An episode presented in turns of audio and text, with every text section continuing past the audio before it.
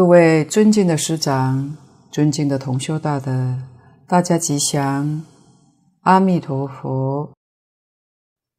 请大家翻开课本第三十页第三行，自觉觉他觉行圆满，人天大师名佛。上一回这一段尚未讲完，今天讲。人天大师，这是代表在九法界都是以老师的地位，九界之导师。这里特别说人天，我们现在是人的身份，天与我们最接近，人天大师，大师这个大字，必须是平等心。他教化众生，心地清净平等，没有等差，才可以称为大师。如果这个喜欢，我教他；那个人不喜欢，我就不教他；或者喜欢多的多教他，不喜欢的少教他一点，这就不能称为大师。大师一定是清净平等心对待一切众生，所以称大师只有佛。为什么呢？佛的无明烦恼断尽，菩萨还不能称为大师，因为菩萨无明还没有完全断尽。换句话说，他对于众生。多少还是有一点差别的，不像佛对于众生完全没有差别，所以一般菩萨称为大士。有几种称呼都是称菩萨的，像观世音菩萨，我们称观音大士，没有听说过观音大师。前面也曾提过，我们要懂得佛法常识，要称呼出家人为法师，不要称大师。有时候很可能是挖苦他，那不是恭敬。从前翻译经典的人是正果的，有修有证，也仅称三藏法师，通达三藏。也称法师，没有称大师。像智者大师，这是后人尊敬他、敬称的。在当时他在世的时候，没有这个称呼，所以人天大师，这是指佛，这是主成就。总的来说，佛就是自觉，是从。自利的角度，他觉悟了真理；从利他的角度，他有方便来觉悟一切有情，觉行圆满了，这叫佛。底下舍卫此云文物，中印度大国之名，波斯匿王所都也。匿王太子名其陀，此云战胜。匿王大臣名须达多，此云给孤独。给孤长者不今买太子园，供佛及僧。其陀感叹：施于未布扫地，故并名其树给孤独园也。这是处成就。这位是印度梵文音译的，中文的意思是“文物”。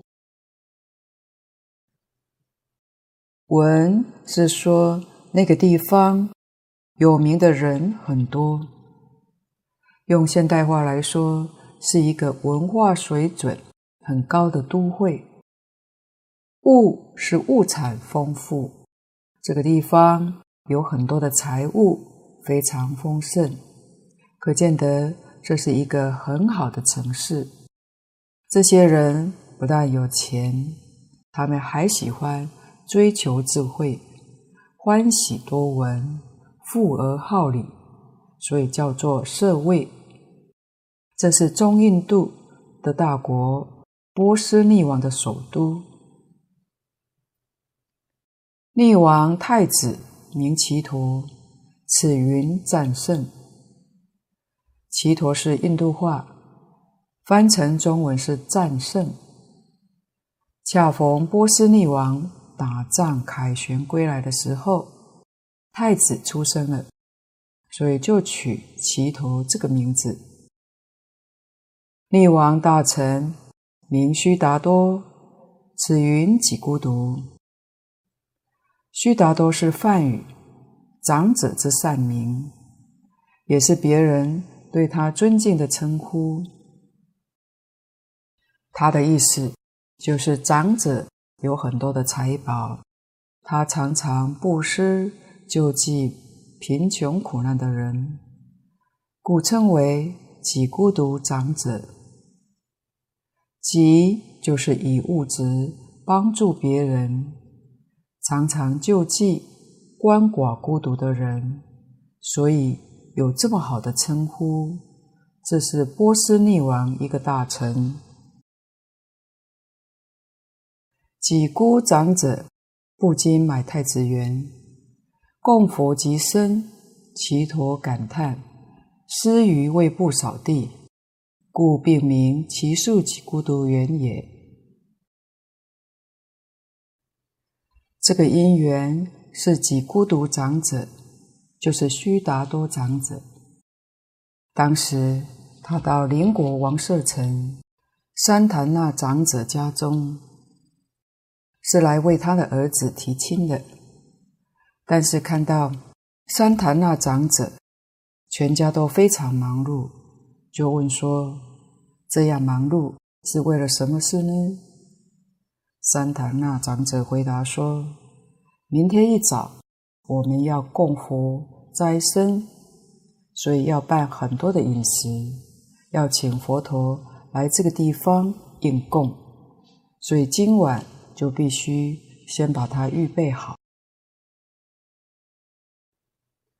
这个时候，须达多长者听到“佛陀”这两个字后，身毛皆竖，欢喜无量。须达多长者身毛都竖起来，心中生大欢喜。他听到佛陀之后，就迫不及待。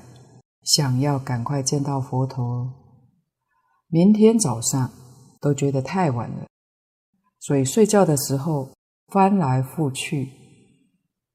佛了知他的善根已经成熟了，所以佛放光照他。须达多长者以为天亮了，就起身赶快要到竹林精舍见佛。他见到佛之后，不晓得应该怎么恭敬佛，他不懂这个礼佛的仪式。这个时候，就有天人化现比丘像，绕佛三匝，礼佛三拜。须达多长者也就照着做。佛当时就给他说四谛法，当下他就证得初果。于是，他就祈求释迦牟尼佛能够到自己的国家来讲经说法，佛也就答应了。但是，常常跟着佛不离开的学生就有一千二百五十五人，这不是个小僧团。换句话说，要招待这么多人，就需要一个很大的场地。他回到自己的城市之后，看中太子的花园，这地方很大，房舍也够用，于是就想向太子买花园。太子就跟他开玩笑说：“听说长者家中的黄金很多，如果你能够把黄金铺满这个花园，那就卖给你。须达多长者于是就把家里黄金拿出来去铺地。当他还没有铺满，太子就来了。太子看到非常讶异，就问他说：“你到底是想做什么呢？”长者说：“我要请释迦牟尼佛到这里来讲经说法。”后来太子被他感动了，就说：“这个功德由我们两个来一起做。”长者这个时候是初发心人，对于功德相。还是有执着，认为非买不可，一定要把黄金通通铺满。太子就说：“我把地卖给你，可是树下你铺不到黄金，仍是我的权利。如果把树木通通砍掉，花园就不好看，天气又那么炎热。”吉孤独长者没有办法，于是就答应合作。所以有两位功德主，树木是只陀太子的，地是几孤独长者买了。他们一同礼请释迦牟尼佛住在这个地方讲经说法。佛也没有辜负他们，许多重要的经典。都在这里讲演的，像《阿弥陀经》《金刚经》《楞严经》，都在此地宣说的。我们看到只陀太子跟吉孤独长者这两位大功德主，他们请佛在这个地方教化一方，我们晓得这个福报非常之大。同样的道理，现在许多人想修福，要怎么个修呢？真正的修福就是教化众生。我们可以礼请法师，礼请大德居士在这里讲经。比如说，租一个教室，租两个小时就有两个小时的功德；租一个星期。就有一个星期的功德。大德说，这个功德就跟只陀太子、及孤独长者没有两样。只要礼请到是真正的善知识，说的是真正的正法，能令一切众生得真实利益，功德就跟他们是一样的。下面这一颗是属于丙二，引大众同闻。这个引字就是引证。阿难尊者引证当时听法的大众，是我和听众的大众共同所闻的。下面是说明与会这些大众的排列顺序是有原则的。不是随便排的，这是说明六种成就里面的第六个，叫做众成就，就是与会大众。请看注解：声闻居首者，出世相故，常随从故，佛法赖声传故。声闻众。类在第一位，这个有三种的意思。第一种是出世相故，他们是佛的小乘弟子，修学小乘，都是出家众，所以是出世相。菩萨里面有出家的，也有在家的。一般菩萨是在家者居多，出家的比较少。第二种声闻是出家相，他们是常随众，也就是佛到什么地方，他们都是跟着一起去。不离开导师，常随从故。菩萨众不常跟老师在一起，因为菩萨通常是代替老师教化一方，没有特殊的因缘，就很少跟佛常聚会在一处。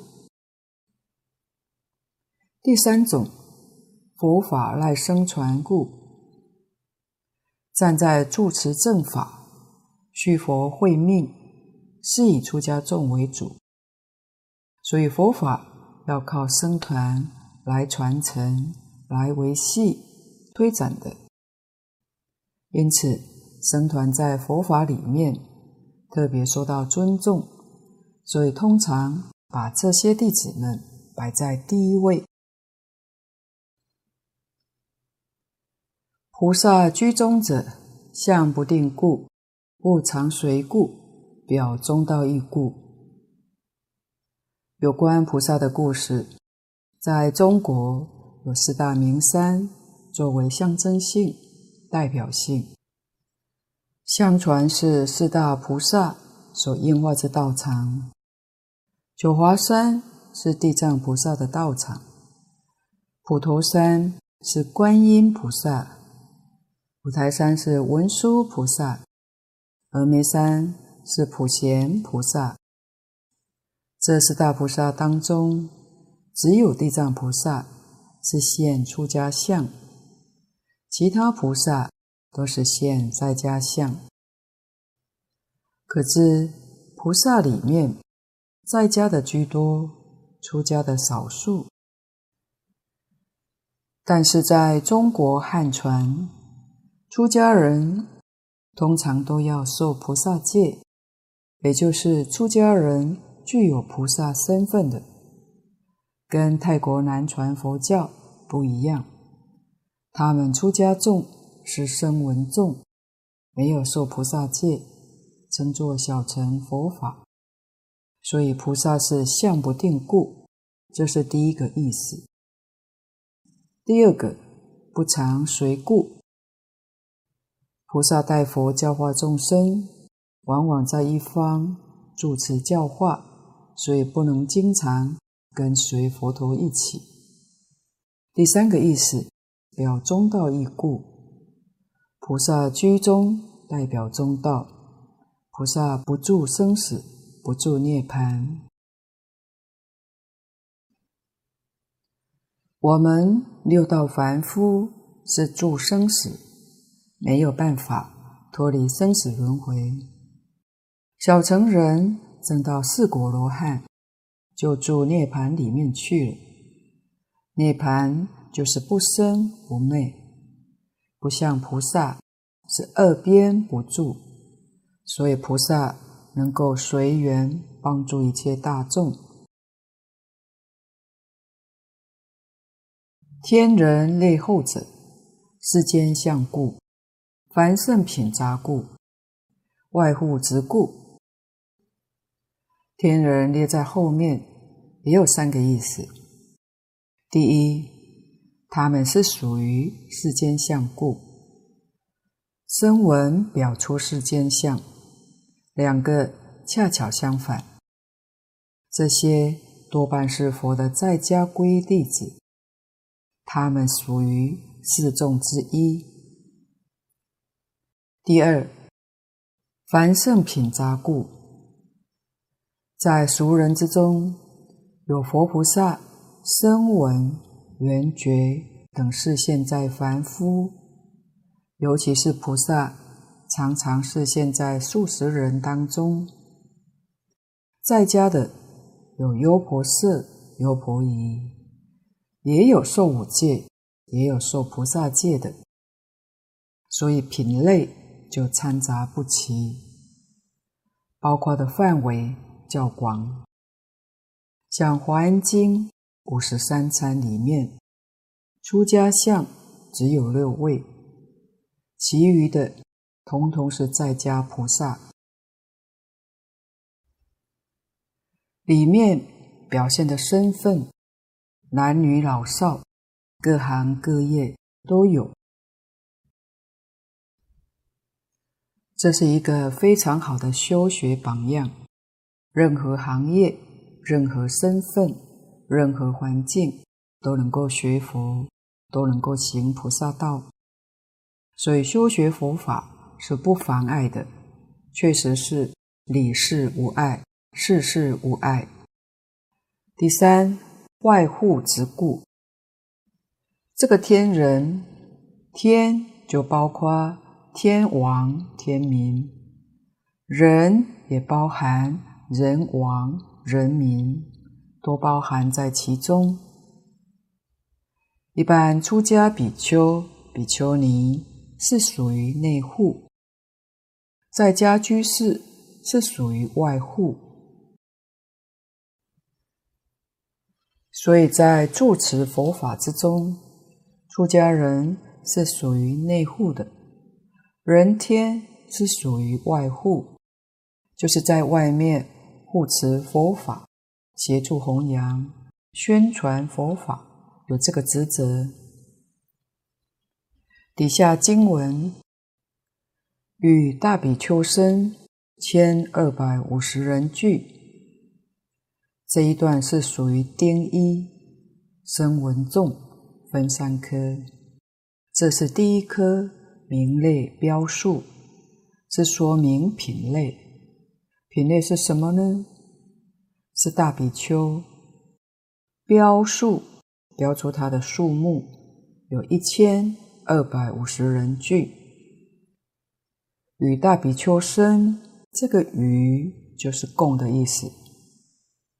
根据宝静老法师的解释，因为他们供佛出于一世，佛出世，他们也出世了，共出一佛之世，而且与佛共在一处。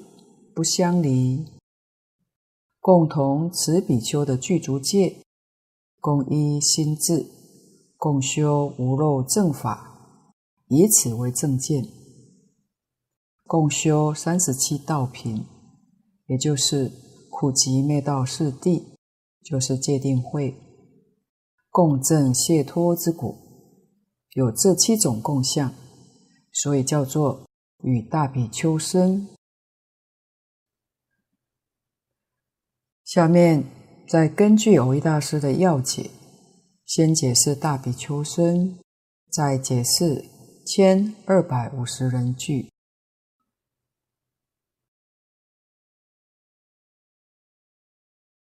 请看注解：大比丘，受具足戒出家人也。比丘梵语含三义：一起事。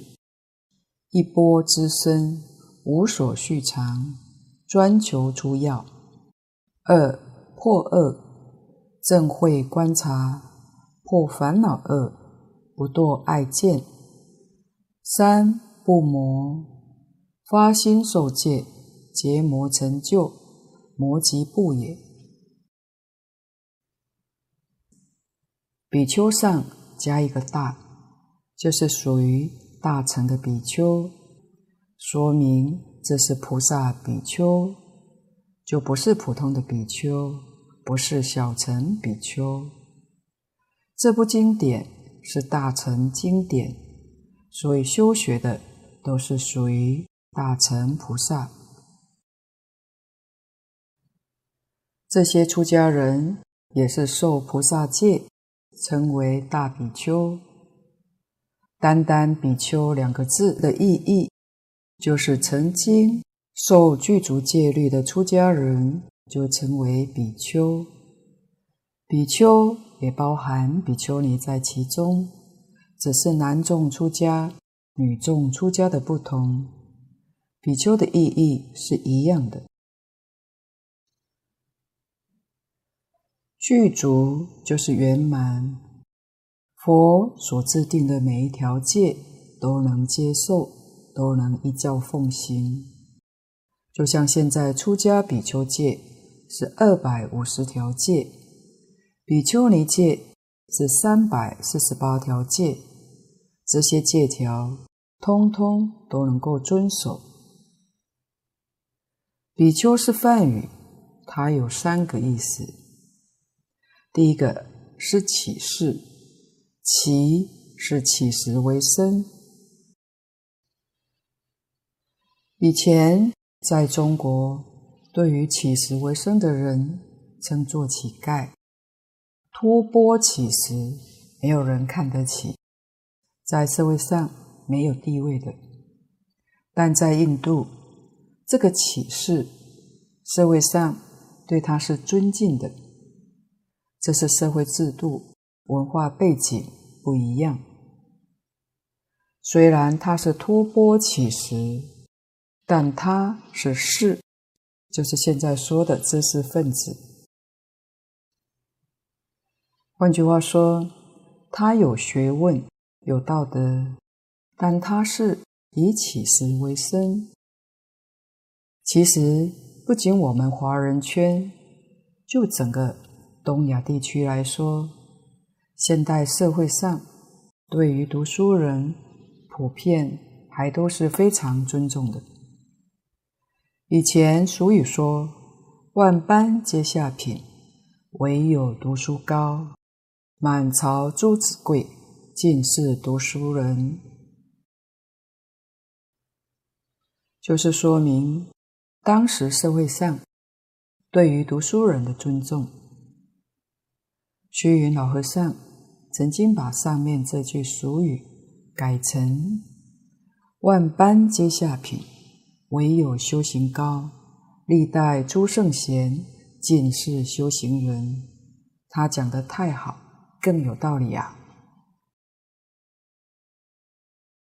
一波之生。织就是养活生命，靠一个波来滋生。钵是钵盂，用来盛饭菜，混合在一起，没有分别，没有好恶，这是托钵乞食，无所蓄藏。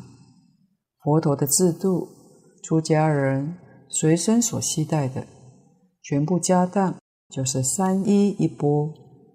三件衣服和一个钵，这个制度在北印度实施的，那里属于热带地区。当年释迦牟尼佛游化的地方都在印度，从喜马拉雅山以南，一直到西南岛，就是现在的斯里兰卡，都有它的足迹，等于整个印度地区。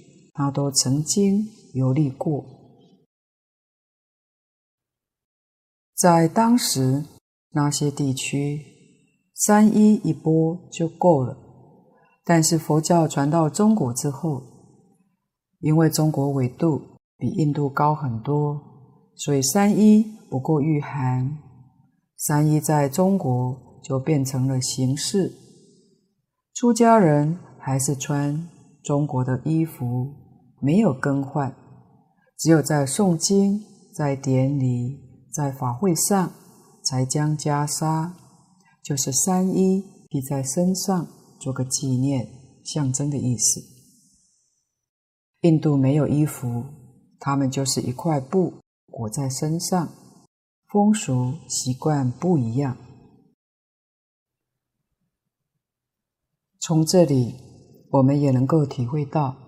佛法的圆融随俗，就是现在讲的本土化、现代化。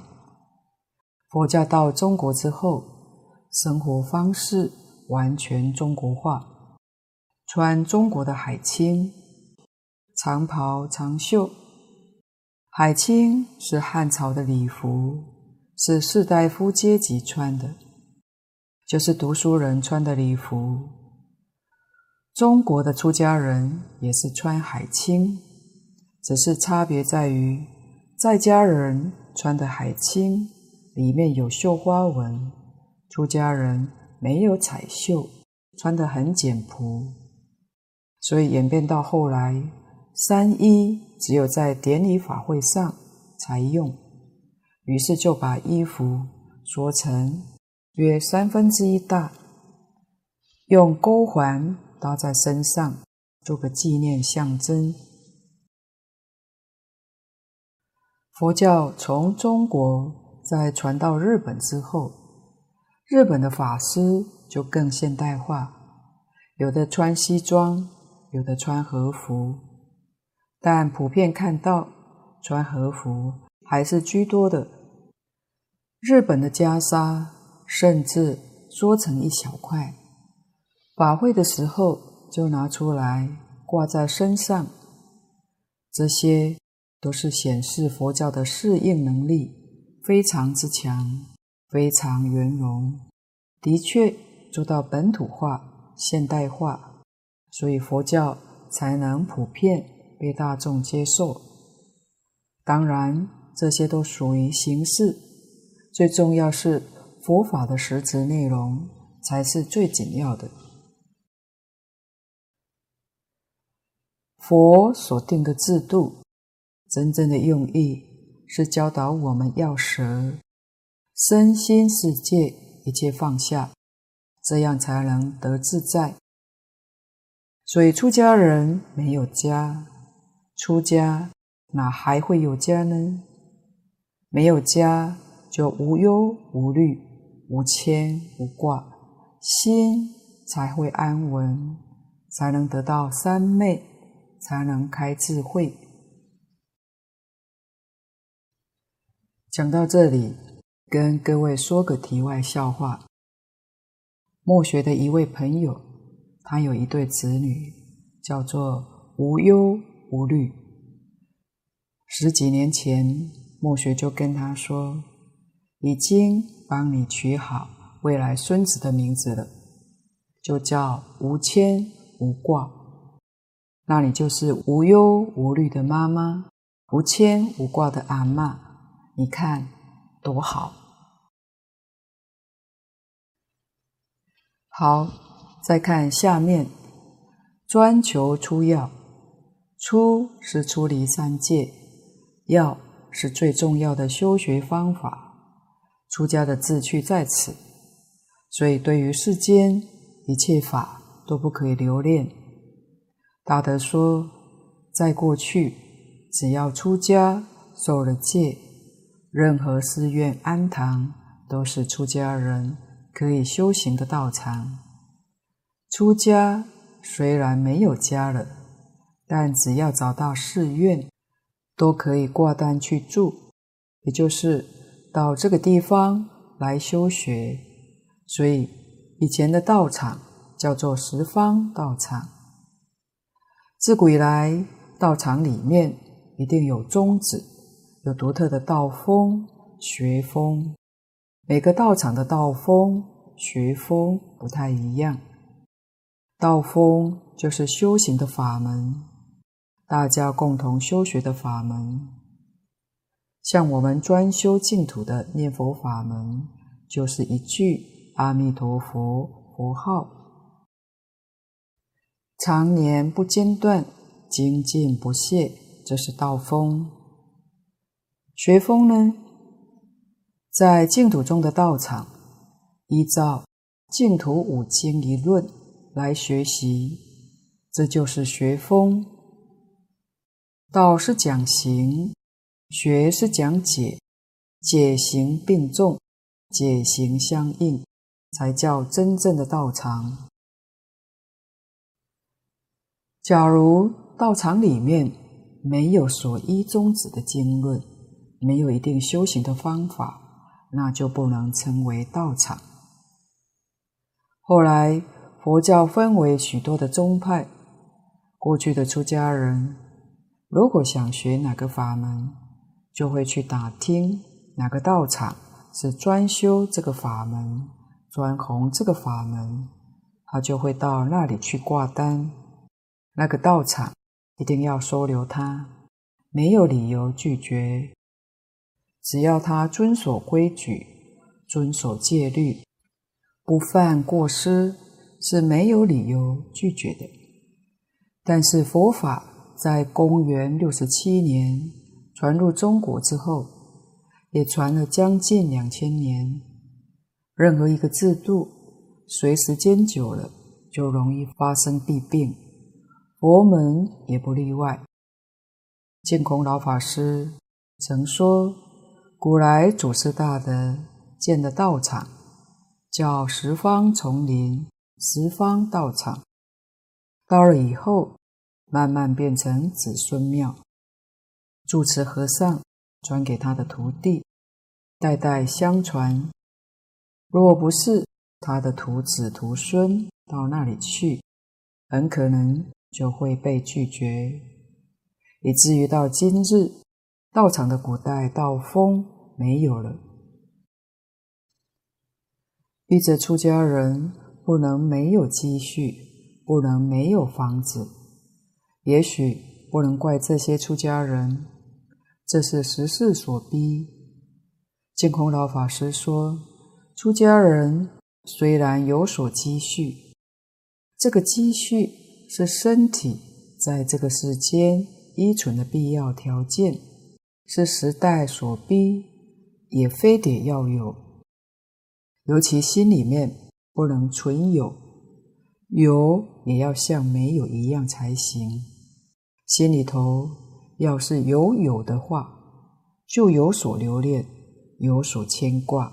到时候阿弥陀佛来接引你，你还想着房子，想着银行有多少钱，那就坏事了。阿弥陀佛肯定不会带你去的。所以，纵然有这些积蓄，也要能放得下。什么时候走？都不留恋，因此净空老法师鼓励出家人，若有福报的，还是要尽心尽力帮助佛陀教育的弘扬，帮助一切的众生，决定不能自己贪图享受，否则就堕落了。第二个意思是破恶，正慧观察。破烦恼恶，不堕爱见。爱见就是烦恼，爱是贪爱，是指私货；见是讲见惑，就是见思烦恼。这里讲用智慧或见思烦恼。见惑是错误的见解，思惑就是错误的想法。总共有十大类，到后面。我们再讨论，这里就不细说了。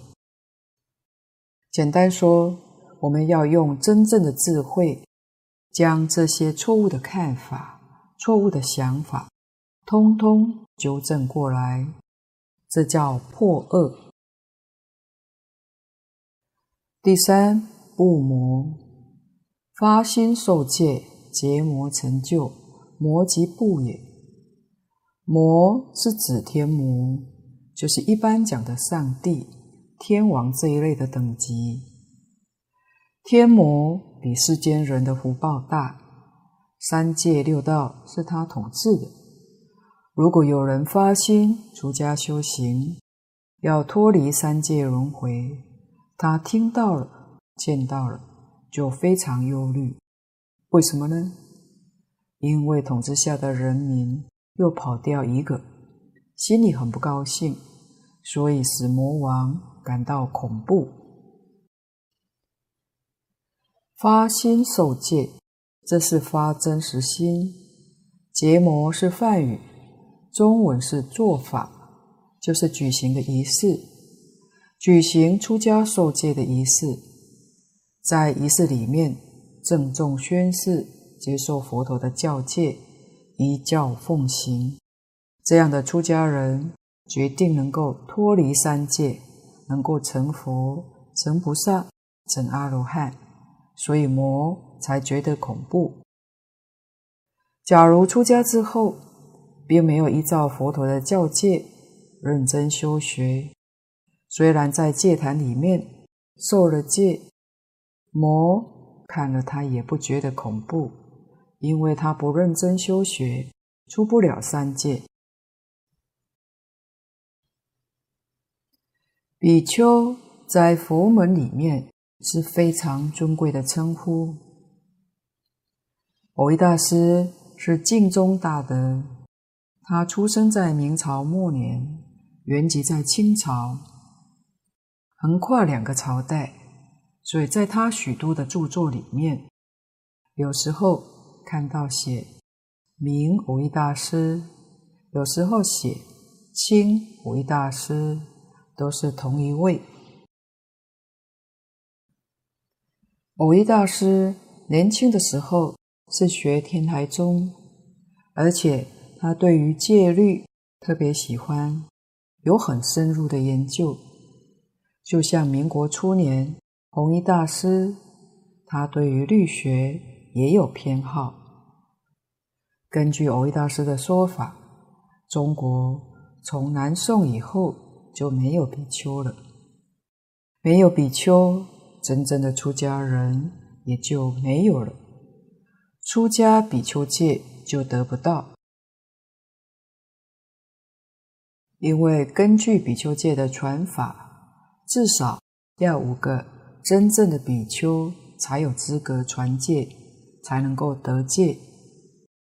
不像菩萨戒跟其他的戒，自己可以在佛像面前发誓发愿都可以得戒的，唯独比丘戒、比丘尼戒不行，一定要有五位比丘以上来传授。所以蕅益大师。受了比丘戒之后，他明白这个事实真相，他自己就把戒退掉，自称菩萨戒沙弥。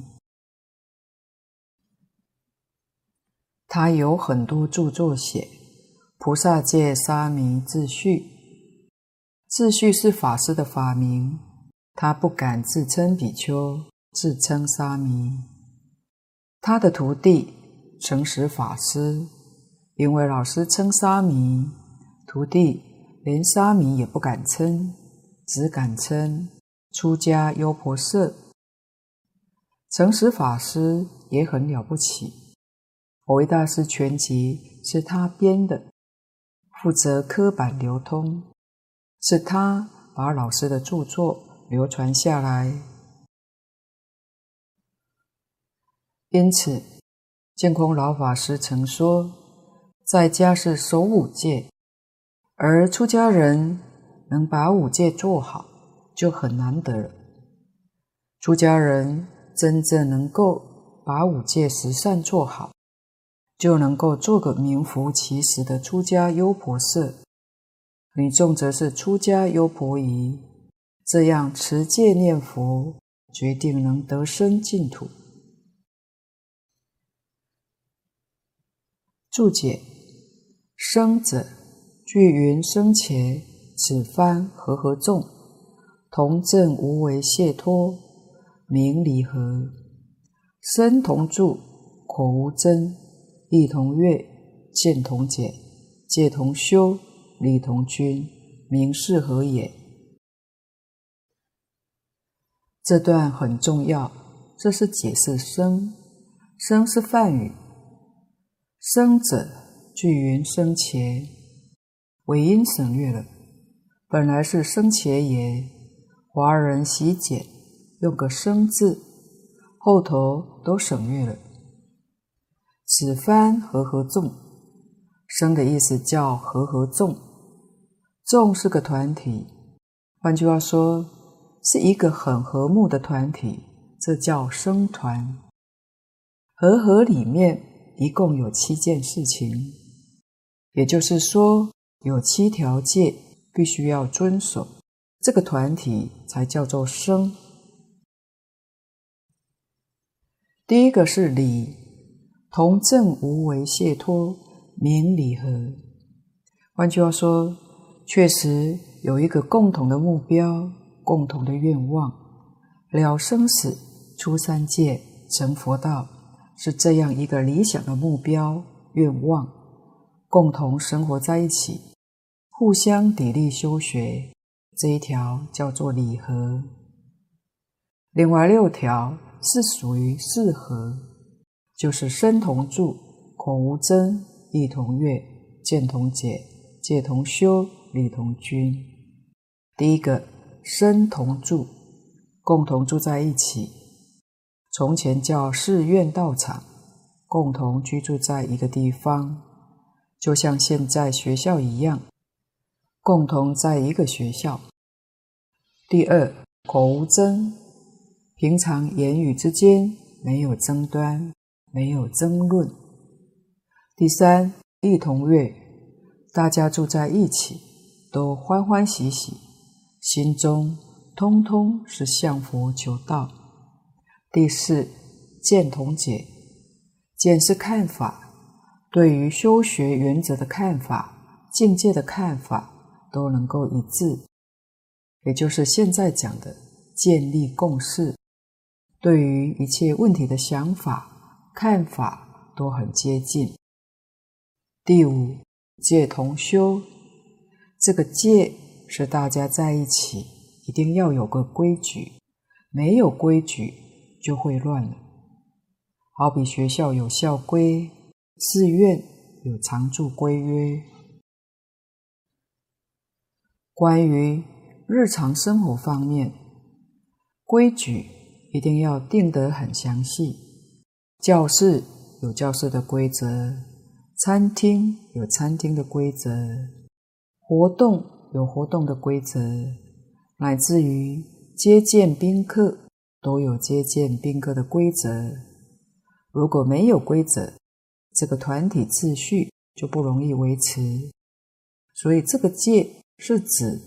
守规矩，当然规约是大家共同来制定的，就是用会议的方式来制定，人人必须要遵守。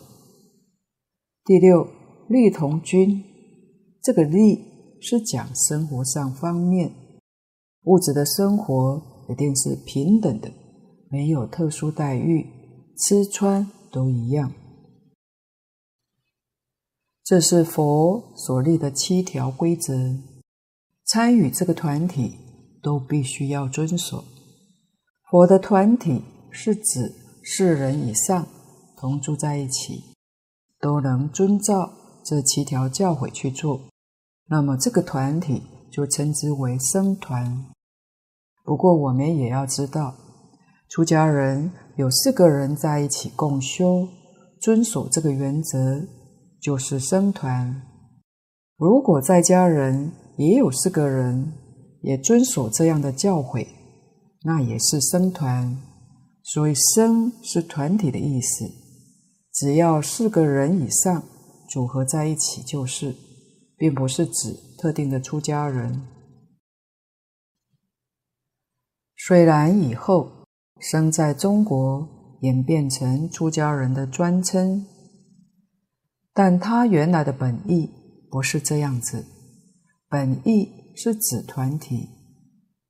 因此，在家居士只要有四位以上，有一个居士修行道场，这个道场皆依理事七和来修，就是真正的僧团。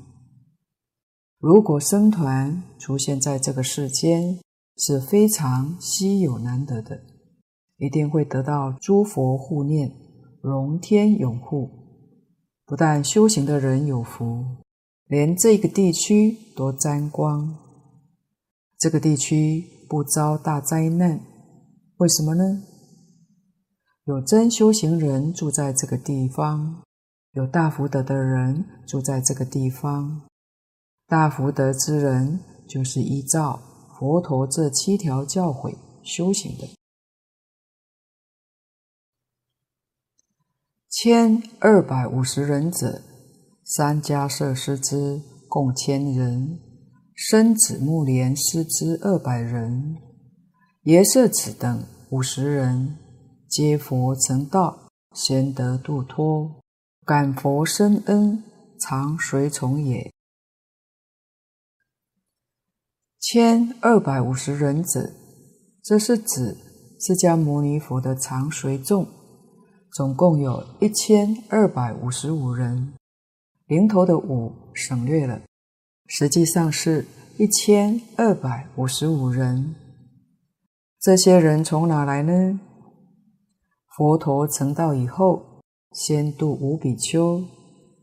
第二个就是三迦叶，三迦叶师之共千人。迦叶是姓，迦叶有三位，他们三兄弟在当时都是宗教领袖，都有自己的信徒。其中兄长优罗频罗迦叶有徒弟五百人，他的两位兄弟伽耶迦叶、那提迦叶各有徒众二百五十人，三位加起来有一千人。他们是四火婆罗门，在恒河的上中下游修行。佛先去度优罗频罗迦叶，给他说法，于是他就皈依了佛。皈依了以后，他就把这些四火的工具丢到河里，工具流到中游。被伽耶迦叶看到了，以为大哥出了什么事，跑上去看，原来是皈依佛了。佛也为他说法，他们兄弟也就次第皈依了。生子目连师之二百人，就是舍利弗尊者、大目犍连尊者两位。生子是华严。梵文是舍利弗，舍利弗跟目犍连当时也是宗教领袖，也是婆罗门外道，他们各有徒弟一百人。舍利弗是先见到马胜比丘，看到他的威仪特别的好，就问他说：“你的老师是谁呢？”马胜比丘说：“我的老师是佛陀。”那么佛陀让你修什么法门呢？马胜比丘就跟他讲了四句话：诸法因缘生，诸法因缘灭。我佛大沙门常作如是说。舍利弗尊者听到这四句，就证得出果。后来他就把这四句也告诉了目犍连。目犍连尊者。心中也有所领悟，于是两个人都成为佛的弟子。宗教领袖作为佛弟子，他们的徒众也都过来，皆以佛为师，所以又多了两百人。另外，耶舍子等五十人，耶舍就是耶舍长子子。还有他的同参道友，总共五十人，也是慕道而来，佛也接受了他们。加上最初在鹿野苑度憍陈如等五人，总共人数有一千二百五十五人。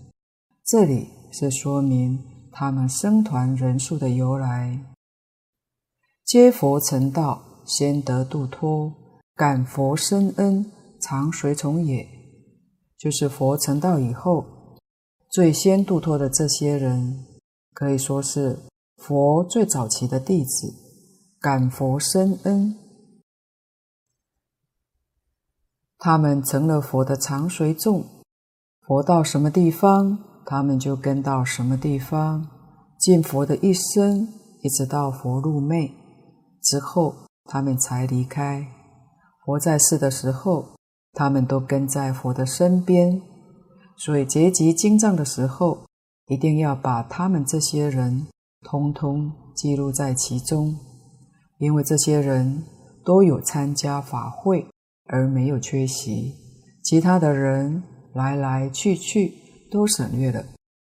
今天的报告先到此地，若有不妥地方，恳请诸位大德同修。不吝指教，谢谢大家，感恩阿弥陀佛。